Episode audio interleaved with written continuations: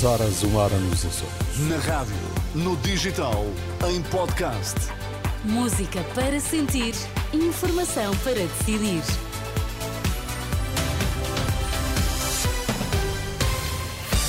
Notícias na Renascença. Destaques a esta hora. A Ordem dos Veterinários alerta para os riscos da profissão e renova pedido ao PS. Dom Américo Aguiar pede soluções para os problemas dos portugueses até às eleições de 10 de março. A Ordem dos Médicos Veterinários quer que a profissão seja considerada de desgaste rápido. A Renascença Pedro Fabrica alerta para o risco de lesões que nem na medicina humana acontecem e diz que os médicos continuam a aguardar que o PS cumpra o que prometeu. Eh, dois terços dos médicos veterinários ao longo da sua carreira vão sofrer lesões seja, seja mordeduras, seja esmagamento, seja, eh, seja lesões relacionadas com a sua atividade, como por exemplo lesões de, na coluna, nas articulações, e, e, e este índice de lesões é claramente superior a outra profissão que nós muito bem conhecemos, que são os médicos, ou seja, o médico veterinário tem três vezes mais a probabilidade de ter taxas de acidentes de trabalho do que os médicos de medicina humana, porque lida com animais. Pedro Fabrica, da Assembleia Geral da Ordem dos Médicos Veterinários, ouvido pelo jornalista José Carlos Silva. É preciso resolver os problemas dos portugueses até às eleições de março. Alerta deixado por Dom Américo Aguiar à margem de uma vigília em defesa do Serviço Nacional de Saúde. O cardeal afirma que a Operação Influencer não pode ser motivo para desviar atenções dos assuntos que estão a afetar os portugueses. Tenho muita pena se andarmos até 10 de março a discutir os casos ou o caso. Eu acho que é importante, até 10 de março, discutirmos os problemas dos portugueses e discutirmos as soluções que cada partido tem para Portugal e para os portugueses.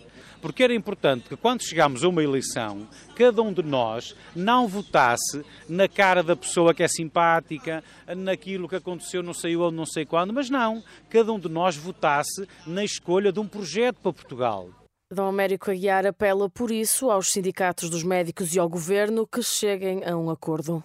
Eu não estou presente na mesa das negociações e não conheço diretamente os dossiês, mas gostava e peço que cada uma das partes tenha a verdade, a transparência da verdade, que são as possibilidades, que são as metas, os objetivos e aquilo que em conjunto podemos fazer o cardeal Dom Américo Aguiar, ouvido na última noite numa vigília no Hospital de Setúbal.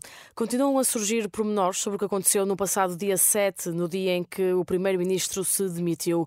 O presidente do Supremo Tribunal não terá sido informado pela Procuradoria-Geral da República acerca da investigação a António Costa. A informação está a ser avançada pela SIC. Henrique Araújo só terá tido conhecimento acerca do inquérito no mesmo dia em que a PGR divulgou o comunicado sobre a Operação Influencer. Contactado pela Renascença, o Gabinete de Comunicação do Supremo Tribunal não, cri, não quis prestar qualquer declaração. É o melhor registro desde 2011. A agência de notação financeira Moody's subiu o rating de Portugal e pela primeira vez a avaliação de risco da dívida portuguesa é melhor do que a de Espanha. A agência faz uma avaliação com perspectiva estável e destaca os efeitos positivos do médio prazo de uma série de reformas económicas e orçamentais. O ministro das Finanças, Fernando Medina, diz ser uma excelente notícia para o país e um abrir de portas de um conjunto de investidores à dívida pública portuguesa. No plano internacional, 40 caminhões de ajuda humanitária entraram nesta sexta-feira na faixa de Gaza pela passagem fronteiriça de Rafah, que liga o território ao Egito. Em sentido contrário, saíram 30 palestinianos feridos para tratamento nos Emirados Árabes Unidos.